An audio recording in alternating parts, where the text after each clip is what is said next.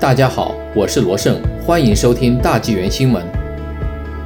孟晚舟案，检方加边境局在法律允许范围内行动。三月二十五日，卑诗省最高法院就孟晚舟引渡案继续展开聆讯。检方律师表示，没有证据证明加拿大警方与美国不当共享了孟的手机信息。在三月二十五日举行的聆讯上，检方律师杰布·卡尔斯利称。孟晚舟的律师声称，孟的手机序列号是由一名加拿大警官作为秘密调查的一部分发送给美国联邦调查局的，这是基于猜测和推测。法官应该拒绝作出不利推论。孟晚舟的律师斯科特·芬顿在三月二十一日的陈述中表示，加拿大骑警的退休警官 Ben Chan 是重要的证人，而加拿大警方没有保留该退休警员的文本和电子邮件等证据，属于渎职行为。芬顿要求法官作出不利推论，即他曾与 FBI 合作发送过孟的手机信息。退休警官 Ben Chan 现在是澳门的一名赌场主管。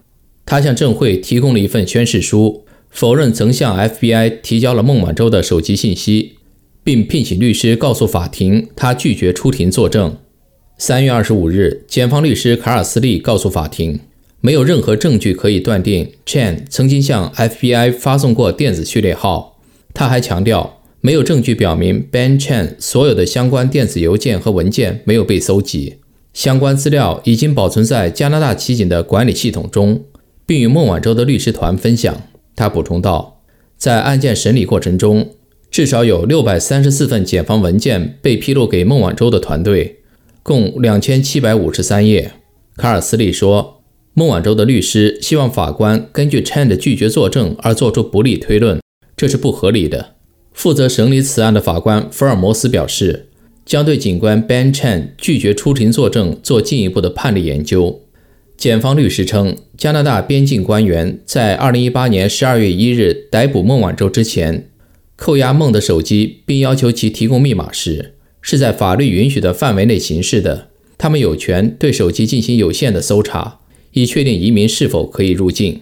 检方律师表示，这个论点是根据海关法对货物的搜查，而不是根据移民和难民保护法。他强调，之前的法院判例已经确定，加拿大边境局官员可以在边境对电话进行有限的搜查，以帮助确定某人是否因犯罪或国家安全原因而不被允许入境，但他们不能进行更深入的刑事调查。